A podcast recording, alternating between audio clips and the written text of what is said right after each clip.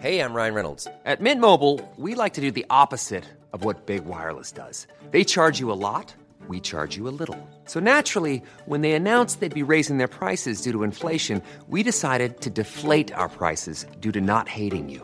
That's right. We're cutting the price of Mint Unlimited from $30 a month to just $15 a month. Give it a try at mintmobile.com slash switch. $45 upfront for three months plus taxes and fees. Promo rate for new customers for limited time. Unlimited more than 40 gigabytes per month. Slows. Full terms at mintmobile.com.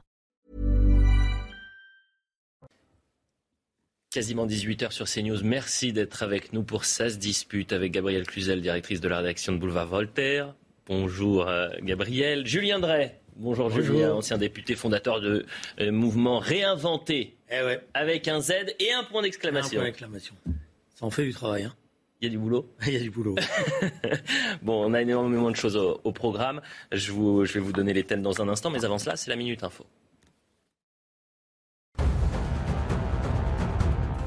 Volodymyr Zelensky invite Emmanuel Macron à se rendre en Ukraine. Il souhaite que son homologue français constate un génocide commis par les Russes, un terme qu'Emmanuel Macron a jusqu'ici refusé d'employer afin d'éviter l'escalade verbale, une réaction que le président ukrainien avait jugée très blessante. Toujours en Ukraine, Mariupol n'est pas tombé, ont affirmé les autorités. Les derniers défenseurs tiennent toujours des secteurs de la ville. Le premier ministre ukrainien l'affirme, ils combattront jusqu'au bout et refusent imposé par les Russes. Moscou leur avait demandé de déposer les armes et d'évacuer ce port stratégique du sud-est du pays. Et enfin en tennis, succès pour Stefanos Tsitsipas. Le grec a remporté le Master 1000 de Monte-Carlo pour la deuxième année consécutive. Il s'est imposé en finale face à l'espagnol Alejandro Davidovic 6-3, 7-6. À 23 ans, il devient ainsi le sixième joueur à conserver son titre dans le premier grand tournoi sur terre battue de la saison. Voilà pour le point euh, sur l'information. Passons au, débat à présent. Je veux qu'on commence avec la manifestation d'hier, manifestation contre l'extrême droite. Euh, 20 ans après euh, la mobilisation euh, qui avait réuni près de 400 000 personnes à, à Paris selon les associations, selon l'intérieur, et 900 000 selon les organisations. Donc on était le 1er mai 2002. 20 ans plus tard, 9 200 personnes à Paris. 40 000 selon les associations. Comment vous expliquez euh, qu'en 20 ans, on soit passé donc de 9 000, euh, de 400 000, pardonnez-moi, à 9 000 aujourd'hui? Gabriel Cluzel. Eh ben, écoutez, je crois qu'à force de rejouer la même vieille pièce euh, usée avec les mêmes acteurs, euh, eh bien, le public se lasse, euh, tout simplement. D'ailleurs, je crois que c'est, il me semble que c'est Lionel Jospin en 2007 qui avait reconnu que ça procédait du grand théâtre euh, antifasciste, que c'était finalement le meilleur moyen de cohésion euh, qu'on avait trouvé pour la gauche, qui déjà n'avait plus rien à proposer. Donc, je crois que la, ficelle est éculée. Et puis, par ailleurs, il faut bien reconnaître que à l'époque, c'était le Front National, hein, avant le Rassemblement National. Front National avait mis au, centre du débat la question de l'immigration. Euh, à l'époque, tout le monde lui était tombé dessus. C'était le temps de l'immigration heureuse. Euh, et euh, donc, euh, ils étaient racistes, ils étaient fascistes. Il ne fallait pas parler de ça. Le- le- le- l'immigration, c'était une chance pour la France, une richesse pour la France. Et puis, on s'est rendu compte aujourd'hui que ce n'est pas le cas. Et une majorité de Français le, le- le comprend. Et d'ailleurs, aujourd'hui, la gauche a changé de discours et dit Ah mais c'est compliqué, euh, on ne peut rien faire sur la question de l'immigration. Hein. Si je- je- j'en juge par ce qui s'est dit dans cette campagne, finalement, bah voilà, c'est comme ça, on peut rien faire. Donc euh, on est passé de c'était génial à on ne peut rien faire. Et de fait, euh, forcément, le, le- le- le théâtre et les arguments sont un peu moins percutants. Julien Drey. Bon, D'abord, c'était Jean-Marie Le Pen, c'était pas Marine Le Pen. J'ai dit souvent dans les débats que je ne faisais pas de trait d'égalité. Je ne tirais pas un trait d'égalité entre les deux. Pas la même histoire, pas les mêmes connotations, pas les mêmes engagements, pas les mêmes déclarations. Euh, donc euh, le choc dans la société n'est pas de la même nature. Je rappelle que Jean-Marie Le Pen, c'est notamment celui qui avait dit point de détail, etc. Donc il y avait une émotion qui était très forte le concernant, une longue histoire. Ce qui n'est pas le cas de Marine Le Pen. Euh, Il faut avoir l'honnêteté de le dire. Et ne pas le dire et vouloir toujours penser que tout se répète de la même manière conduit à effectivement des erreurs, c'est-à-dire vouloir rejouer des histoires qui, ne, mobilisent plus les acteurs, parce qu'eux-mêmes savent que ça ne marche pas, ou qu'en tout cas que c'est pas le problème. Deuxièmement, en 2002, c'était pas tellement l'immigration qui avait coûté très cher à la gauche. Qui avait coûté très cher à la gauche, c'est le, déni des problèmes d'insécurité et une hésitation permanente entre une gauche qui disait euh, l'insécurité dans les quartiers, la violence, la montée de la violence est un problème qui doit être traité sérieusement avec des réponses adaptées, et puis une autre partie de la gauche qui disait mais non, c'est les causes sociales, il faut se concentrer, etc.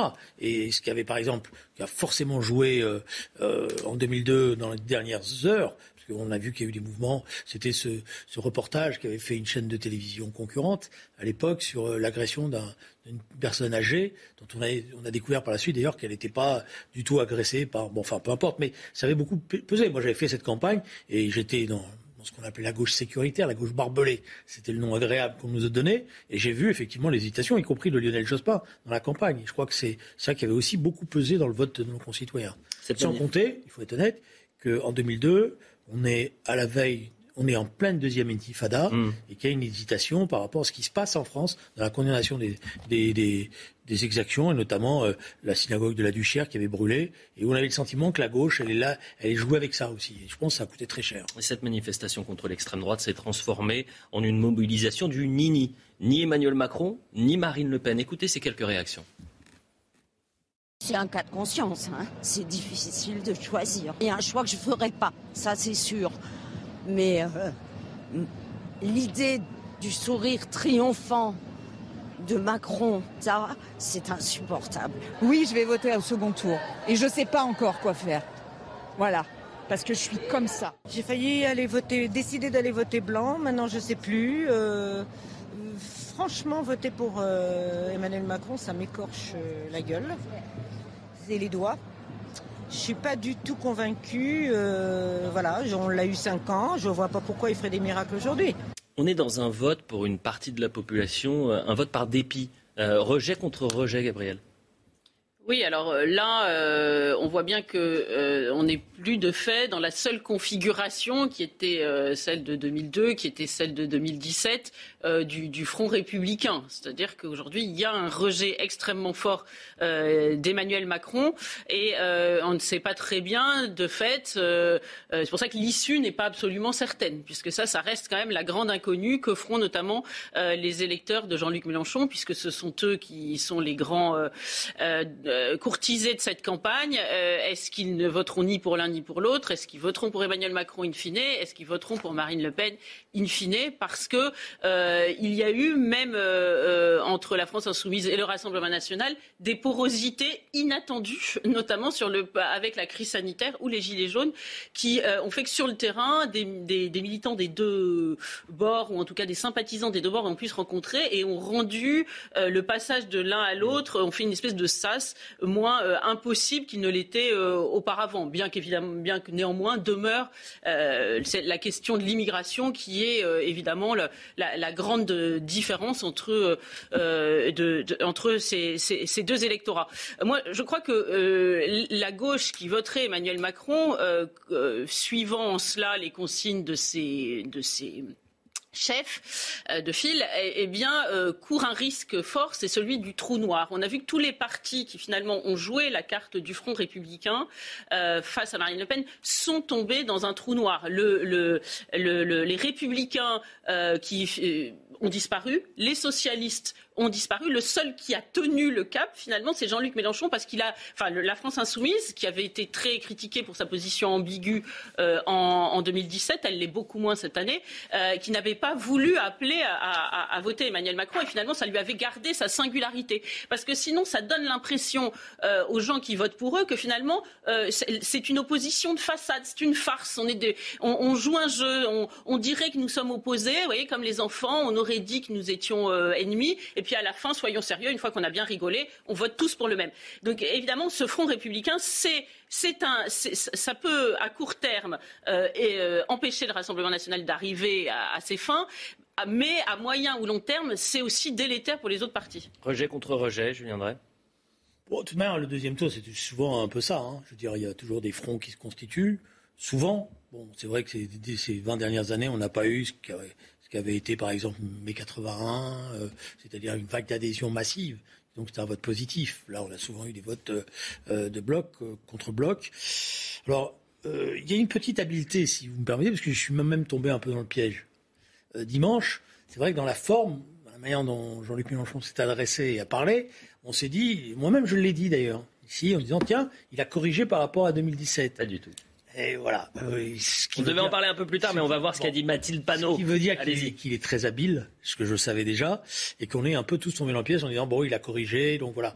Mais on voit bien le vote des adhérents, euh, de, enfin de ce qui est soit, sans, doute euh, leur adhérent, quoi. Hein. J'ai pas bien compris encore c'était des gens qui soutenaient leur campagne, etc. Bon, euh, il parlait de la consultation. De la consultation. Ouais, 215 000 insoumis qui ont été consultés. Euh, avec un, juste une petite précision. Dans la possibilité, il y avait soit vous votez pour Emmanuel Macron, soit vous votez blanc, soit vous vous abstenez. Il n'y avait pas la possibilité de voter Marine Le Pen. Hein. Par rapport aux 375 000, il y en a quand même 160 qui sont pas venus, 1000 qui ne sont pas venus voter. C'était ça la, Bon, mais je veux dire, euh, dans, cette affaire-là, moi je pense qu'un responsable politique, à un moment donné, dans un vote comme ça, au deuxième tour, il doit prendre ses responsabilités. C'est la théorie du moindre mal. Euh, c'est pas la théorie euh, de l'adhésion, de la caution, mais à un moment donné, les choses ne sont pas identiques. Et donc, il doit prendre ses responsabilités parce que sur la sécurité sociale, sur les dépenses publiques, on, sait qu'il y a d'un côté une fermeture absolue, de l'autre, il y a quand même des, choses qui peuvent bouger. On le voit d'ailleurs dans la campagne. Alors, bien naïf celui qui croit les promesses électorales, mais quand même. Voilà. Donc, je pense que la clarté était, était pas de dire euh, on se réfugie dans l'abstention. Et la question qui se pose, c'est est-ce que la France insoumise n'est pas en train de recommencer, mais on va y venir tout à l'heure, la même erreur qu'en 2017. Eh ben, on, va le faire même maintenant. Pourquoi? Parce que Mathilde Panot, la présidente euh, du euh, groupe LFI à l'Assemblée nationale, a été euh, interrogée par nos confrères du JDD. Elle a accordé une interview donc au JDD. Et voilà ce qu'elle dit sur la question bah, pour qui allez-vous voter? Qui soutenir pendant cette, ce second tour? Ni l'un ni l'autre. Ce ne sont à la hauteur des ruptures vitales de notre pays. notre pays a besoin attendez, ni l'un ni l'autre sont à la hauteur des ruptures vitales dont notre pays a besoin sur les questions écologiques, sociales et démocratiques. Mais ces deux dangers ne sont pas de même nature. Nous disons aux 7 700 000 personnes qui ont voté pour nous que leur voix ne nous appartiennent pas. C'est le remake en fait de 2017. C'est ça que vous voulez dire, Julien Drey? Il il y a une similitude. Bon, c'était c'est mieux mieux présenté, euh, mm. mieux charpenté, puisque la phrase n'a pas une voix Marine Le Pen, mais personne ne pensait qu'il allait voter Marine Le Pen en 2017. Hein. donc, euh, euh, ou qu'il allait. Bon, voilà. Alors, dans cette interview, j'attire votre attention sur quelque chose qui est nouveau dans la bouche de Mathilde Panot, que je ne connais pas, puisque c'est la nouvelle génération de LFI. elle parle désormais d'un vote musulman en sa faveur. C'est la première fois que je vois une dirigeante politique d'un groupe de gauche euh, se revendiquant d'une certaine radicalité, parler d'un vote musulman et le revendiquer en tant que tel. Euh, bon, c'est pas très grave, mais c'est quand même une petite nuance euh, qui veut dire qu'il y a des choses qui sont, d'après moi, euh, là aussi, pas totalement clarifiées. Voilà. Alors après, cette interview, il est intéressant pour une autre chose, c'est qu'il est d'une dureté à l'égard euh, évidemment du Parti socialiste désigné comme étant euh, euh, l'ennemi absolu. Pourquoi excluez-vous le PS de toute discussion? Le PS a été très clair. Anne Hidalgo ne voulait rien construire avec nous. Nous avons pris acte de ses attaques et de son refus à tirer un bilan lucide du quinquennat de François Hollande. Dans les dernières semaines de campagne, Jean-Luc Mélenchon était devenu l'ennemi numéro un. Voilà ce que dit Mathilde Panot.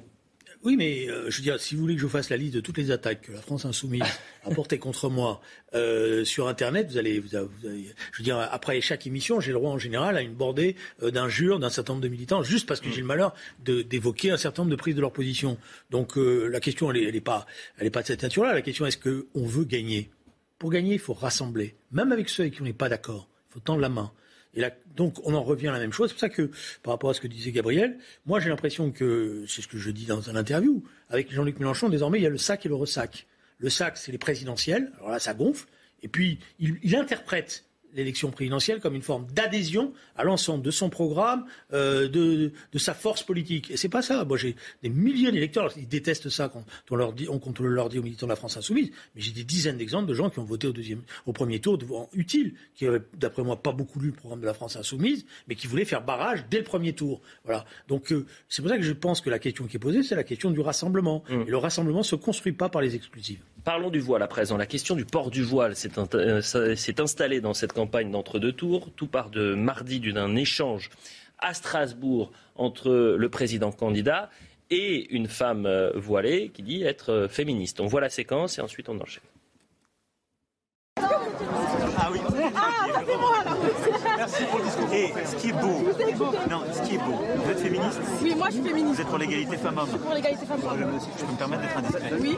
Vous portez un voile par choix ou c'est imposé Non, mais c'est important. Parce qu'il y a les caméras. Non, je vous le dis, parce que avoir une jeune fille qui porte le voile à Strasbourg qui dit Est-ce que vous êtes féministe?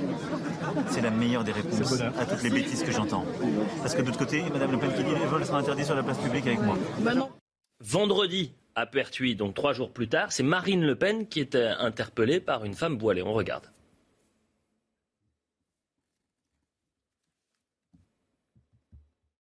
Pourquoi vous êtes contre le voile Qu'est-ce que le voile vient faire dans la politique? Eh ben, parce que le voile, euh, c'est euh, un, un uniforme que cherchent à imposer au fur et à mesure du temps des gens qui ont une vision radicale de l'islam. Je suis une fille d'un ancien combattant de l'armée française qui a fait 15 ans de service militaire.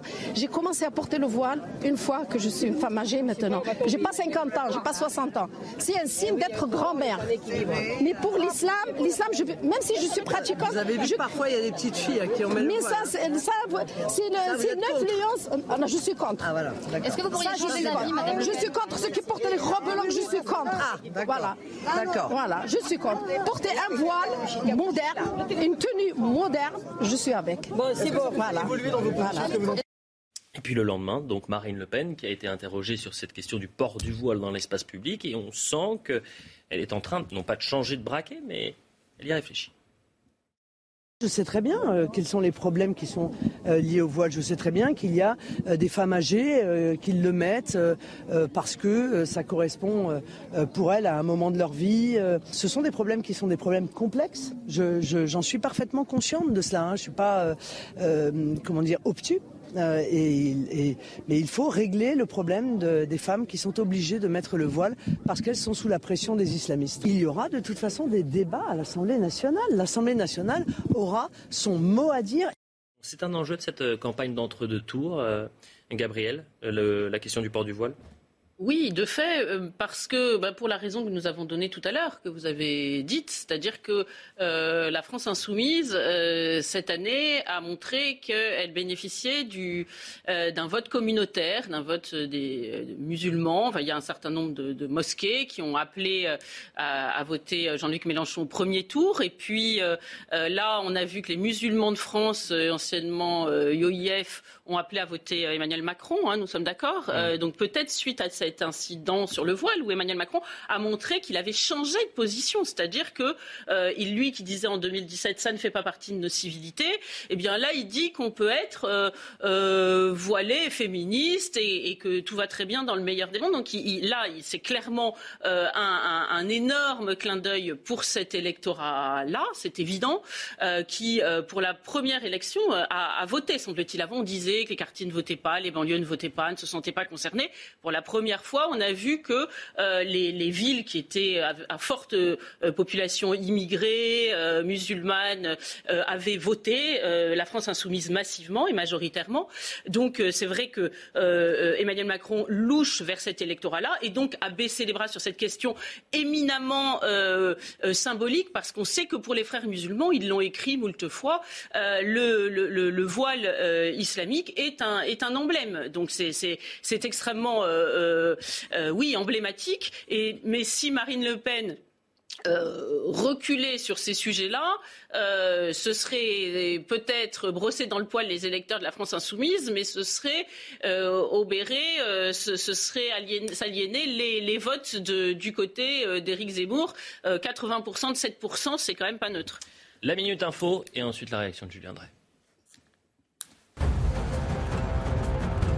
Le pape François appelle à entendre le cri de paix en cette Pâque de guerre. Devant plus de 50 000 fidèles, le souverain pontife a prononcé sa traditionnelle bénédiction Urbi et Orbi, place Saint-Pierre. L'occasion d'évoquer l'Ukraine martyrisée. Le pape a par ailleurs plaidé pour un accès libre au lieu saint à Jérusalem, théâtre de heurts ces derniers jours. Et justement, ce bilan, plus d'une vingtaine de personnes ont été blessées. Ce matin, des manifestants palestiniens et israéliens se sont affrontés sur et à proximité de l'esplanade des mosquées.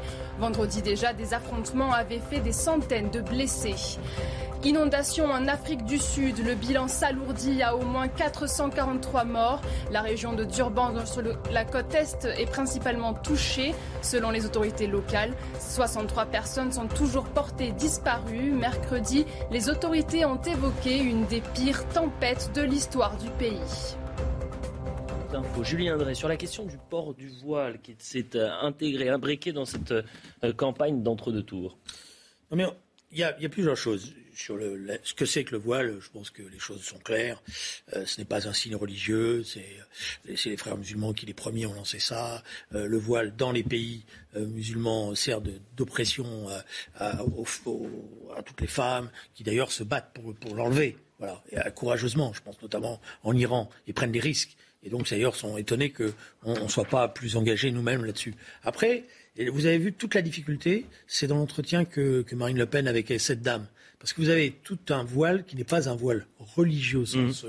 euh, de, qui n'est pas un voile euh, politique, au sens un euh, étendard politique, qui devient une sorte de tradi, un voile traditionnel pour des femmes plus âgées. On a, on a, déjà eu ce débat avec les mamans dans les dans les dans les dans les, dans les écoles qui venaient accompagner les enfants. Et vous voyez bien la, la complexité de la chose. C'est pour ça qu'il faut essayer sur ces questions-là d'avoir des positions fermes sur le plan des principes, mais en même temps, il faut aussi avoir ce dialogue nécessaire avec une partie de la population qui le vit comme une agression parce que elle, pour elle, c'est pas un étendard politique. Mmh. Mais vous avez d'autres militantes qui portent le voile. On a eu euh, euh, plusieurs exemples dans les débats qui, elles, évidemment, euh, y compris dans des lieux publics, s'en servent comme un étendard politique. Et d'ailleurs, il y a 24 heures qui se passent entre cette séquence, entre Marine Le Pen et cette femme, qui lui explique qu'il n'y a aucune raison politique qui lui impose de porter le voile, mais que c'est par religion et idéologie. Interdire le voile, d'ailleurs, dans l'espace public, aujourd'hui, encore ou pas une priorité? Sébastien Chenu, qui est l'un des lieutenants de Marine Le Pen, a répondu la fermeture des mosquées salafistes, l'interdiction du salafisme, la fin des financements. Mmh. Et je vous le dis, quand on aura fait tout ça, le voile tombera presque de lui-même parce que la société française considérera que c'est quelque chose non seulement de marginal, mais qui n'a plus à être dans l'espace commun. Gabriel, vous vouliez réagir non, mais c'est pourquoi c'est devenu euh, extrêmement compliqué? Parce que la stratégie précisément des frères musulmans qui a été mise en œuvre chez nous est euh, très intelligente. C'est-à-dire que euh, on avance et, on victimise telle dame. D'ailleurs, individuellement, tout le monde est sympathique. Il hein, n'y a rien à dire. Hein, c'est pas sur les individus, c'est pas les, femmes que l'on juge. C'est l'affaire collective. Donc, mais en réalité, donc on, on, on cible, on fait le focus sur une ou deux femmes on dit qu'elle a été victimisée, qu'elle a été stigmatisée, montrée du doigt, alors qu'elle portait en voile, que le sien n'était évidemment pas politique. Et de ce fait, euh, on s'en fait et on arrive à, ne faire reculer aucun de ces emblèmes de, l'islam conquérant dans notre pays. À Creil, vous vous souvenez, l'affaire du voile islamique, les premières affaires, c'était euh, à Creil en, en, 89, me semble-t-il. Hein, SOS Racisme, d'ailleurs, avait été assez actif sur ces sujets-là, mais je me trompe peut-être, vous allez me dire le contraire. Mmh. En tout cas, je me souviens que Daniel Mitterrand avait crié euh, en disant que c'était affreux de ce que l'on faisait à, ces jeunes filles. Aujourd'hui, à Creil, euh, il y a euh, une mosquée qui chante l'appel à la prière, Médine, comme dans un pays où, règne la charia. Est-ce que ça plaît à la majorité des Français? C'est peut-être là-dessus qu'ils vont avoir à se prononcer en, votant la semaine prochaine. C'est pour ça que Marine Le Pen reste, semble-t-il, relativement ferme sur ses fondamentaux parce que, évidemment, c'est en principe ce qui la différencie euh, d'Emmanuel Macron. Maintenant, dire que ce soit facile, c'est faux, parce que euh, je, vois d'ici le scénario. Si elle décide que, imaginons qu'elle devienne présidente et qu'elle euh, décide qu'une amende sera infligée à celles qui portent le voile, mais nous allons avoir des vidéos terribles euh, de femmes en pleurs, euh, de, policiers qui auront l'air très méchants, et, de fait, le, scénario est écrit. Donc il faudra sans doute une volonté politique extrêmement forte pour venir euh, à, bout, faire reculer ces emblèmes euh, sans euh, et beaucoup de courage politique, parce qu'évidemment, il ne faudra pas céder au, grand tapage médiatique, à la grosse caisse médiatique que l'on connaît. Julien Drey. Bah, pour une fois, peut-être ça va vous surprendre, mais je trouve que la manière dont Sébastien Chenu aborde la question est, plutôt la bonne. C'est-à-dire, d'abord, on tape au cœur de, de, ce qu'est le dispositif salafiste. Les mosquées, les imams, euh, les prédicateurs, les expulsions de ceux qui appellent euh, d'une manière ou d'une autre au djihad, euh, la fermeture des associations qui cultivent cela, etc. Une fois qu'on a bien, je dirais, éradiqué cette chose-là, qui n'a rien à voir avec la pratique de la religion musulmane. J'ai écouté tout à l'heure le, recteur de la mosquée de Paris précédemment, qui était excellent. voilà. je pense que ce sera plus facile le débat sur le voile. Mais justement, et là-dessus, Gabriel n'a pas totalement tort. C'est vrai que les frères musulmans, ils instrumentalisent les choses. Le voile commence évidemment dans la société française Avec trois petites filles qui viennent dans un, collège en 1989, mmh. c'est un collège je crois, euh, porter le voile. Et c'est vrai que spontanément au départ, la majorité des gens disaient mais bon le voile c'est les petites filles, on va pas s'en prendre aux petites filles. Et puis quand on a regardé par la suite, on s'est rendu compte que la démarche n'était pas une démarche euh, euh juste naïve. Naïve, voilà, je cherchais le terme. Et c'est pour ça qu'après, euh, tombe moi, par exemple, on vraiment corriger les choses en disant maintenant, non, il y a des règles. Et c'est pour ça qu'il faut d'ailleurs se concentrer sur le port euh, du voile dans les, dans les euh, je dirais, dans, les, dans tous les lieux, pas dans les lieux publics, dans l'espace, euh, l'école, les hôpitaux, etc., où là, on a mis des règles. Il faut les faire respecter parce qu'elles ne sont pas totalement respectées, même si à l'école, je pense qu'on a gagné la bataille. La publicité, on revient dans un instant pour la suite de 16 dispute. La suite de ça se dispute toujours avec Gabriel Cluzel et Julien Drey. On continue de, parler de cette campagne présidentielle. On est à 7 jours du second tour. Euh, dans 7 jours très précisément, on sera à une heure et demie de, connaître le ou la euh, présidente de la République. La Minute Info et on poursuit le débat. Second tour de l'élection présidentielle, les résultats de la consultation chez la France insoumise. Le vote blanc domine chez les soutiens de Jean-Luc Mélenchon avec près de 38% des voix. Le vote pour Emmanuel Macron a obtenu près de 33,4% devant l'abstention à 29%. Le vote pour Marine Le Pen n'était quant à lui pas proposé. Un pétrolier a fait naufrage hier dans le golfe de Gabès au large de la Tunisie. Le navire long de 58 mètres est chargé de 750 tonnes de gazole. Des plongeurs de la marine militaire ont inspecté la coque. Pour l'instant, aucune fuite n'a été détectée. La traversée de Paris a fait son grand retour après deux dates annulées en raison d'une trop forte pollution. La 22e édition s'est tenue aujourd'hui à Paris. Des centaines de voitures de collection ont sillonné la capitale, un parcours d'une trentaine de kilomètres avec pas moins de 853 véhicules pour le plus grand plaisir des fans d'automobiles. Voilà pour le point sur l'information. Juste avant de, parler du meeting d'Emmanuel Macron à, Marseille qui a ressorti la carte verte, on, parlait, euh, Julien, de, cette euh, interview de Mathilde Panot, la présidente du groupe euh, LFI à l'Assemblée nationale, lorsqu'elle appelle. elle dit Nous n'appellerons pas à voter pour Emmanuel Macron. Il y a eu une petite confusion. Elle n'a pas parlé dans cette interview du, vote à proprement parler. Non, c'est vrai, vous avez raison. C'est pas le vote même s'il a existé, d'après moi, quand on regarde les, Elle parle de la politique anti-musulmane. Hmm. Bon. Et je ne sais pas ce que c'est que moi, la politique anti-musulmane. Voilà. Euh, et ça m'a surpris et ça me surprend qu'on mette ça comme ça en avant. Bon, surtout que bon, on peut reprocher plein de choses à Emmanuel Macron, mais on peut pas dire c'est une politique anti-musulmane. On avance. Un clin d'œil quand même. on, avance. On va parler donc du meeting d'Emmanuel Macron. Et avant de, revenir sur cette euh, carte verte dégainée par le président de la République, euh, certains ont pris la parole avant, dont Mourad Boudjelal, qui est l'ancien président du Racing Club euh, de, Toulon, proche du président sortant. Il a pris la parole avant Emmanuel Macron et s'est adressé aux électeurs de Marine Le Pen. Regardez.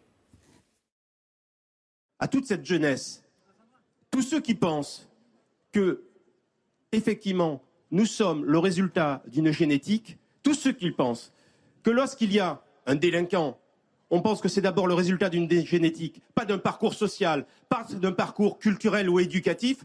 Je leur dis en face, à tous ceux qui pensent ça et qui votent Front National, je leur dis en face, regardez-vous, vous êtes racistes. Regardez-vous, vous êtes racistes. Que le vouliez ou non, vous êtes racistes. Si vous pensez que les origines ont une incidence sur l'attitude, vous êtes racistes à tous ceux qui votent Front National, à tous les élus du Front National, à tous ceux qui nous ostracisent une partie de la population, jour et nuit, si vous pensez qu'il y a une, une origine, vous êtes racistes réagi sur Twitter il y a quelques minutes, au meeting de Marseille. Emmanuel Macron a donné la, parole à, Mourad Boudjelal, voilà ce qu'elle dit, qui a insulté des millions de Français. Je demande solennellement à Emmanuel Macron de condamner ses propos intolérables et de cesser sa campagne de mensonges envers l'opposition. Gabriel Cluzel, vous en pensez quoi? Je, trouve qu'il y a une discrétion de violette autour de cette déclaration. Je vous rappelle que quand, euh, dans la foule, hein, ce n'était pas un intervenant, euh, dans la foule au meeting de Zemmour, les, gens ou certaines personnes avaient scandé euh, Macron assassin, je pense qu'on avait, avait parlé pendant trois jours sur le plateau télé et dans tous les médias. Là, il y a quelqu'un qui est invité sur la tribune et qui traite les électeurs, ce qui est quand même nouveau, parce que les, les invectives entre personnel politique, ça c'est connu, mais généralement les électeurs, on, les ménage, on les laisse de côté. Là, on insulte des gens à raison de leurs opinions politiques. Euh, euh, et, finalement, ça passe tout à fait en dessous des radars, tout à fait inaperçu. Donc, euh, surtout que ce n'est pas une petite partie de la population, c'est quand même potentiellement après le second tour, ce sera euh, peu ou prou euh, euh, un peu moins ou un peu plus de la moitié des gens qui, auront voté. Bon, eh bien, on, peut les, insulter, les, traiter de racistes. J'ai pas entendu, ou alors je me suis trompée, vous allez me le dire. Peut-être qu'il a fait un tweet depuis, mais j'ai pas entendu Emmanuel Macron faire une mise au point sur ce sujet. Je n'ai pas entendu son entourage faire une mise au point sur ce sujet. Donc, pour quelqu'un qui prétend rassembler les Français, l'a fait ce matin sur notre antenne. Clément Beaune. Euh, Clément Beaune, très bien. Alors euh, ça m'a échappé et donc il a, il, a, il a condamné cette déclaration. Et il ne partage pas les propos de. D'accord, il ne les partage pas. très bien. C'est vraiment le, le, le, service minimum. Et j'ai pas entendu Emmanuel Macron lui-même. Donc, mm. euh, si vous voulez, c'est quand même extrêmement choquant. Et une fois de plus, on se rend compte qu'il y a une partie de la population contre laquelle on peut tout tout est possible, tout est dissible, aucune insulte n'est gênante. Ce, ce, deux poids, deux mesures permanent et, très euh, violent et explique aussi, vous savez, il, alimente aussi le vote de Marine Le Pen. Hein. C'est évident, il y a un effet d'entraînement. Eux savent bien, euh, euh, ceux qui ont voté pour Marine Le Pen, qui sont inquiets pour l'avenir de leurs enfants, pour leur pouvoir d'achat, pour je ne sais quoi, savent, bien qu'ils ne sont pas racistes. Hein, pour la plupart d'entre eux, il n'y a pas la, moitié de, des Français qui sont racistes. C'est complètement fou de déclarer quelque chose ainsi. Et, de ce fait, ils se disent bon bah en réalité, on laisse dire sur nous, on laisse dire, on nous laisse nous faire insulter, et, évidemment, ça, ça décuple leur rancœur. Clément Beaune, justement, et Jordan Bardella qui ont réagi ce matin euh, au micro de Sonia Mabrouk. Je pense qu'Emmanuel Macron est un candidat autoritaire, est un candidat extrémiste euh, qui a fait beaucoup de mal à notre pays, euh, tant dans les mots qu'il a utilisés contre le peuple français, hein, les injures. Et d'ailleurs, je regrette qu'il n'ait pas euh, condamné, qu'il ait cautionné les déclarations de Mourad Boudjelal qui a ouvert son meeting et qui s'est adressé aux électeurs du Rassemblement national, c'est-à-dire d'après les derniers sondages, près d'un Français sur deux au second tour, hein, quasiment, en leur disant vous êtes des racistes. Si l'idée c'est de dire que les électeurs du Rassemblement national et de Marine Le Pen sont racistes. Je ne partage pas cette idée. Pas du tout. Euh, qu'il y ait du racisme en France, bien sûr. Qu'il y ait de la discrimination dans le pays, bien sûr. Que ce soit parfois le fait d'individus, d'entreprises, de, collectivités, ça existe. Mais je ne crois pas qu'on soit face à deux France irréconciliables. Julien Drey. Le problème, c'est que c'est toujours la même chose en politique. Mohamed Boutchelal est un excellent entraîneur de rugby. C'est pas un homme politique très expérimenté que la confusion de sa pensée se traduit par, euh, je dirais, une expression maladroite et qui peut être jugée comme agressive. Parce que ce qu'il veut dire au point de départ, c'est de dire si vous pensez que l'origine sociale euh, le lieu où on vit, la manière. Euh, bon, tout le monde ne n'est pas, comme dit la chanson, sur le même trottoir, hein, et il n'est pas responsable du trottoir où il est, euh, ne pèse pas dans les parcours après qui suit. Ça, oui, c'est évident. Je dirais, il suffit de, voir les choses. Maintenant, ça ne veut pas dire pour autant que tous les électeurs du Front National sont des racistes, et la rapidité avec laquelle ils tirent un trait d'égalité peut apparaître effectivement comme blessante. Oui, non, mais moi je, veux bien. Alors on va faire de l'exégèse pour expliquer que c'est pas ce qu'il a voulu dire. Il voulait dire autre chose. Il a parlé un peu vite. Euh, c'est quand même quelqu'un qui a été choisi euh, pour intervenir sur euh, une tribune. Hein. C'est pas n'importe qui. C'est pas un type qu'on a interviewé dans le public. Hein, il a été choisi, donc avec les responsabilités qui, lui incombent. et c'est donc extrêmement choquant et, cela montre le peu de cas que l'on fait de l'électorat de Marine Le Pen, qui par ailleurs, il faut quand même le dire, le racisme dans ce pays, n'est pas à sens unique. Si certains euh, votent Marine Le Pen, c'est parce que dans leur quartier, ils ont fait aussi euh, l'objet euh, d'agressions, d'insultes racistes, parce que il est des quartiers où être un natif, parce que je crois qu'il faut plus dire français de souche, c'est devenu quand même compliqué. Il faut le savoir. Hier à Marseille, le président candidat a consacré la majeure partie de son euh, discours à l'écologie. En cas de victoire dimanche prochain, son Premier ministre serait directement chargé de la planification écologique. Tiens, tiens, la planification écologique, ça nous fait penser à quelqu'un, bien évidemment, Jean-Luc Mélenchon. On écoute Emmanuel Macron. La politique que je mènerai dans les cinq ans à venir sera donc écologique ou ne sera pas. Et donc, pour placer l'écologie au cœur du nouveau paradigme politique, comme au XIXe siècle, où face aux défis éducatifs, Jules Ferry était à la fois président du Conseil et ministre de l'Instruction publique. Mon prochain Premier ministre sera directement chargé de la planification écologique. Et donc le ministre de la planification énergétique aura pour mission de faire de la France la première grande nation à sortir du gaz, du pétrole et du charbon. C'est possible et nous le ferons. Julien André, c'est plus un, un virage à gauche, c'est un virage à la gauche de la gauche que fait Emmanuel Macron. Vous considérez que la planification écologique, c'est la gauche de la Non, gauche je dis l'enchaînement des mesures proposées hier par euh, Emmanuel Macron, qui, vraiment, si on regarde le programme de Jean-Luc Mélenchon, on se dit. euh, Non, match. l'écologie, oui, il a été, il a été, il a ouvert. Bah, il a parlé que de ça hier. Il a ouvert, il a ouvert, il a ouvert grandement. Euh, bon, d'abord, premièrement, euh, il a ouvert parce que la réalité, c'est qu'il y a un problème et qu'il n'a pas été assez débattu correctement dans cette campagne. D'ailleurs, je ne sais pas bien ce qu'on a débattu. Euh, il y a un problème de réchauffement climatique, il y a un problème de ressources énergétiques, il y a un problème de mutation, il y a un problème qui est compliqué par la guerre en Ukraine. On voit bien, y compris la décision de l'Allemagne, encore aujourd'hui, qui a décidé de continuer à euh, acheter euh, le gaz russe et donc de le payer euh, comme les Russes le veulent, si j'ai bien compris. Euh, bon, donc il y a effectivement euh, une mutation. Il y a tout un système à repenser. Alors, le mot planification écologique, moi je me méfie beaucoup du mot planification, parce que dans ma tête, euh, il évoquait des belles choses quand j'étais jeune, et après, ça a quand même été une caricature, la planification. Bon, euh, vous savez, ça s'appelait le Gosplan dans l'économie euh, soviétique. Et c'était une catastrophe absolue. Bon, c'est-à-dire qu'on fixait des, des chiffres et les fonctionnaires, pour faire respecter les chiffres, faisaient n'importe quoi. Bon, tout ça pour pouvoir te- se tenir. Mais il y a effectivement une maîtrise à, à avoir dans, la, dans, dans cette, euh, ce redéploiement nécessaire. Et d'ailleurs, euh, je trouve que personne n'aborde, mais dans, il y a autant la mode de production que le mode de consommation.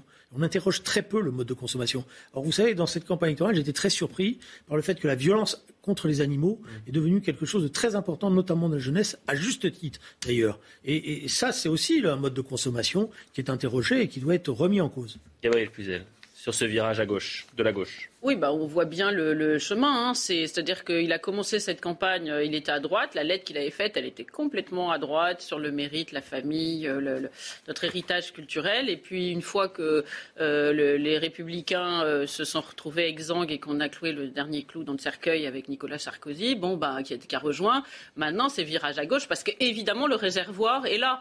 Donc, on va un peu draguer l'électorat écolo. Euh, pardon, mais il n'a pas fait non plus des, miracles pendant ce quinquennat. hein.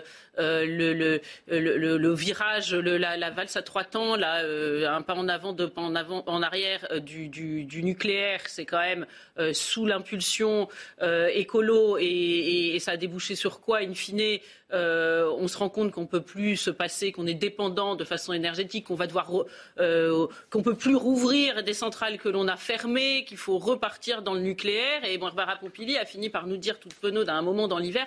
Bon, alors il va peut-être y avoir des moments où euh, euh, on, va avoir des difficultés pour chauffer tout le monde. Euh, voilà. Et puis Nicolas Hulot, ça n'a pas été une grande réussite non plus. Donc bon, très bien. Il, il veut faire un clin d'œil. Alors il y a la fête de la nature. je ne sais pas très bien en quoi ça va consister. Il paraît À peu près comme la fête de la musique. déjà, voilà. Le quatrième sais pas, samedi on va faire une ode aux mois de mai. pâquerettes et aux moineaux. Bon, mais ça va, ça va rien changer. La vérité, c'est que euh, Emmanuel Macron est un mondialiste et le mondialisme, par essence, il est anti-écologique. Quand euh, tous les accords de libre-échange qui font que euh, on fait venir, tenez, pour euh, ait les agneaux de Nouvelle-Zélande, au lieu de les avoir dans le pré de l'Aveyron d'à côté, c'est anti-écologique. Et, et, ce n'est qu'un exemple parmi tant d'autres. Le mondialisme est profondément euh, anti-écologique, évidemment. Et son Premier ministre, il va falloir qu'il lui dise, bon, c'est anecdotique, vous me direz que c'est un coup bas, mais néanmoins, qu'il arrête d'aller de, en avion pour voter. Il y a un truc qui, qui est très bien, qui s'appelle la procuration, et ça fonctionne pour tous les Français. C'est ce que disait Jordan Bardella ce matin. Alors, c'est un chiffre à confirmer, mais il disait qu'une large partie des émissions de gaz à effet de serre provenaient des importations et que finalement la mondialisation alimentait donc euh, la, consommation était un, danger pour l'écologie. C'est le côté euh, mélanchoniste de l'émission là. mais non, mais avançons justement parce que là le côté mélanchoniste va arriver. Je, je, non, je vais vous dire une chose. Le débat sur l'énergie, il va falloir justement, je ne sais pas si c'est planification, mais un véritable débat sérieux sur les ressources énergétiques va avoir lieu. Je, je maintiens par exemple qu'on est en train de faire une énorme bêtise avec les batteries au lithium on est en train de se jeter sur les voitures électriques en disant c'est formidable, c'est formidable, ça qu'il faut faire. Vous prenez l'avion, excusez-moi, ça va dépenser un peu de carbone. Vous allez voir les conséquences des batteries au lithium au Chili ou en Chine Hein, c'est-à-dire avec des désertifications totales de zones qui, parce qu'on a pris, euh, voilà. Donc je pense que c'est une imbécilité. On a abandonné l'hydroélectrique en disant mais non, on peut plus faire de barrage en France, pas vrai. J'ai discuté avec des ingénieurs qui sont spécialisés là-dedans, ils disent qu'il y a encore plein d'espaces possibles. On est parti sur ces éoliennes dont on est en train de se rendre compte que dans les fonds sous-marins, c'est catastrophique bah ce qui est en train de se passer avec le ciment qu'on met là. Donc il faut avoir un débat sérieux. C'est pas là, il faut avoir un débat sérieux qui n'a pas lieu et qui est un débat aujourd'hui sur quelles sont les vraies ressources énergétiques il faut faire, vite. Et il faut faire vite. Par exemple, l'hydrogène, on est en retard. on sait que... sur l'hydrogène, on peut faire beaucoup de progrès et il vaudrait mieux avoir des batteries, des, voitures à hydrogène que des voitures avec des batteries euh, au lithium. La minute info et j'ai une surprise pour vous, Julien Drey, juste après.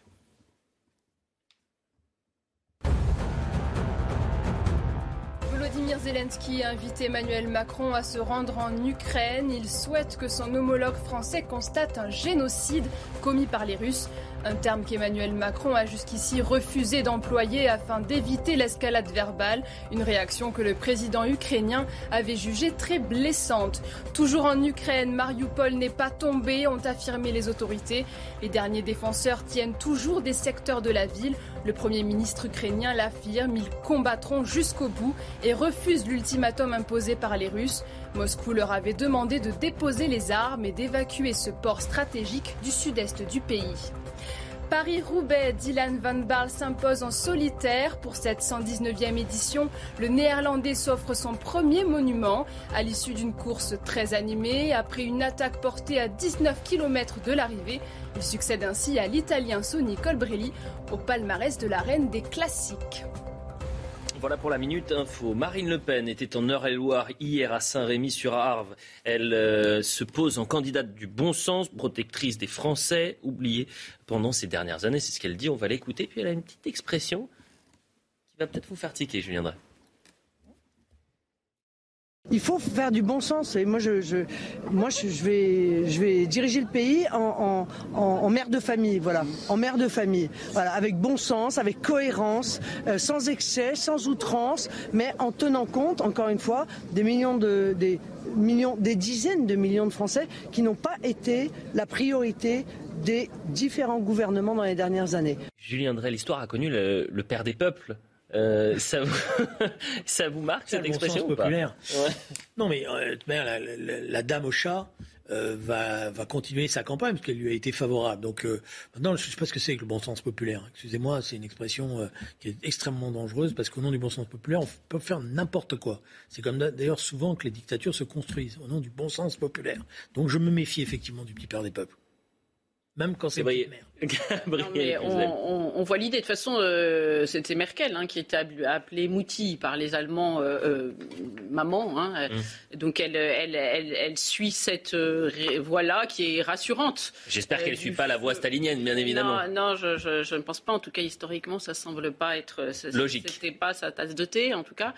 mais le, c'est une façon pour elle de rassurer. Et puis ça fait partie de, de, de son, son discours, de sa rhétorique. Elle dit que ayant été mère, femme et mère, étant femme et étant mère de famille, elle a une connaissance des réalités, des courses, de la vie avec les enfants. Elle a les pieds solidement sur terre parce que euh, peut-être que les, mères de famille le sont euh, plus que les autres. Donc je pense que c'est ainsi qu'elle veut le dire. Je crois qu'il y a une Miss France qui s'est exprimée, euh, qui a exprimé son soutien à, Marine Le Pen en disant ah oui, moi je verrais bien une femme qui serait un peu la mère de tous les Français. Alors sans doute a-t-elle repris cette expression. De toute façon, l'enjeu pour elle, c'est évidemment de rassurer. Il y a une énorme grosse caisse derrière qui dit attention, qui promet les diplômes d'Égypte. Et c'est vrai que euh, mm. sa mission à elle, euh, euh, tout, tout, tout son, le barouf autour des chats, qui peut-être a pu faire sourire certains,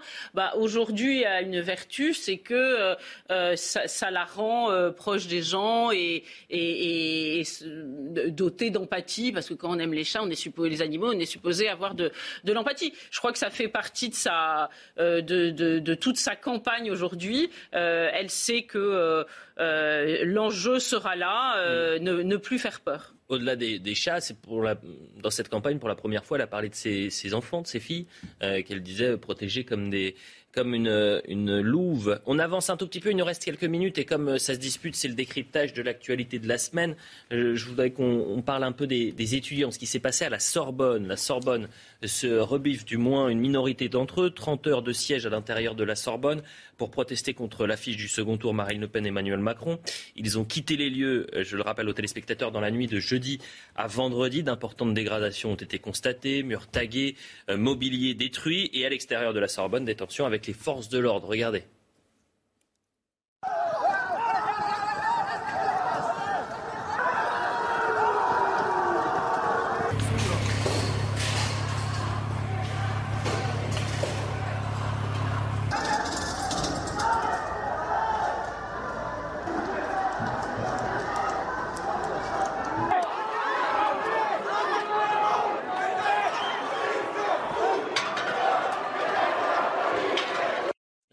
D'où vient cette, euh, cette violence étudiante?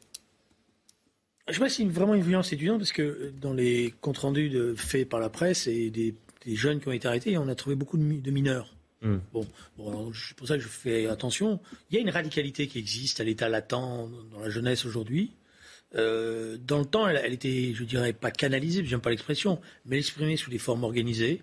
Euh, dans des organisations qui avaient une certaine discipline, une certaine cohérence, une certaine éducation. Là, c'est Là, maintenant, c'est euh, c'est un peu, justement, c'est un peu n'importe quoi, c'est des flambées. Et moi, j'ai envie de dire à ces jeunes, si vous voulez vous battre, engagez-vous dans des partis politiques, Réinventer. des formations politiques, réinventez, venez réinventer avec nous. Mais moi, euh, je veux dire, par ailleurs, j'ai une réticence terrible. Quand on commence à déchirer des livres, comme ça a été le cas, quand on mm. commence à dégrader des bâtiments qui sont des bâtiments historiques, euh, j'ai une crispation totale.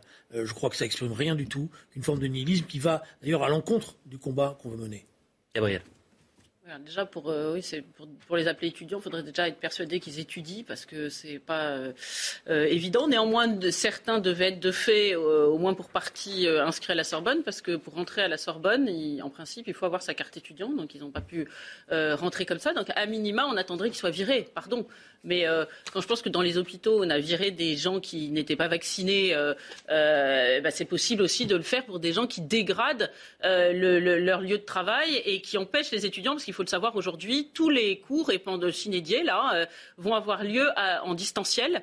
Toutes les épreuves d'examen également, ils ont, les étudiants ont reçu des messages. Donc euh, c'est euh, absolument scandaleux, c'est un déni de démocratie. Et puis c'est une action d'une minorité de jeunes bourgeois d'ultra-gauche qui, se, qui se croient tout permis. Moi, je vous laisse imaginer, hein. pardon. Oui, oui, mais n'empêche, bah oui, mais quelques centaines. Ah non, mais je suis d'accord avec Donc voilà.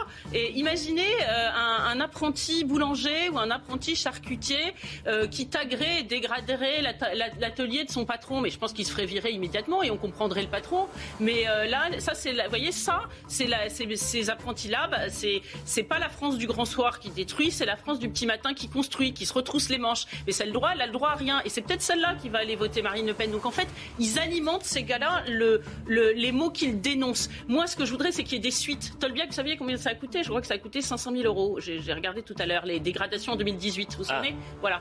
Euh, vous croyez que c'est qui, qui a payé le contribuable français, j'imagine? Donc le, aussi l'apprenti pâtissier qui lui euh, euh, travaille toute la journée sans moufter. Là, qui va payer? Là aussi, on nous dit que les dégâts, les dégâts sont extrêmement importants. Mais je, je- je voudrais connaître la suite. Quand c'est des groupuscules d'extrême droite, alors là, Darmanin, il est, ça, il, il monte au front, ça, ils sont dissous dans la foulée. Notre révolté, on attend encore le seul groupe d'ultra-gauche dont j'ai entendu parler, et il était question de le dissoudre. On attend toujours. C'est fini. Merci Ah bon à tous Moi, je vais juste Allez. signaler que dans, dans les violences qui ont eu lieu, il y a eu aussi des violences de groupes d'extrême droite qui ont attaqué notamment à Sciences Po et qui n'ont pas été. euh, Non, ils n'ont rien attaqué du Si, tout. si, Ah, non. tout- Écoutez, Non, on poursuit le débat juste non, après. Non, non, mais non, parce qu'il ne faut pas faire Ok des fake news là. Vous continuez juste après. c'est un Bon. d'ordre, non Merci à tous les deux. On se retrouve euh, la semaine prochaine. Quoique la semaine prochaine, ce sera le, le second tour. Le décryptage à 19h. Vous avez déjà les infos à 19h ou pas Je non, viendrai. on sait Est-ce que, honnêtement, on sait avant ou pas À 19h, on sait qui a gagné Non, il y a un problème qui est posé, c'est celui de maintenant, à cause d'Internet, du fait qu'on connaît Hmm. tous les, les résultats des départements d'outre-mer et qu'il y a une campagne qui qu'on commence en général vers 11h30 midi et qui a joué là. là, bon, euh, voilà. Et donc il faudra que le législateur se pose sur cette question-là. On sait, euh, on a des tendances. On a des tendances. Allez, merci à tous les deux. La suite sur CNews.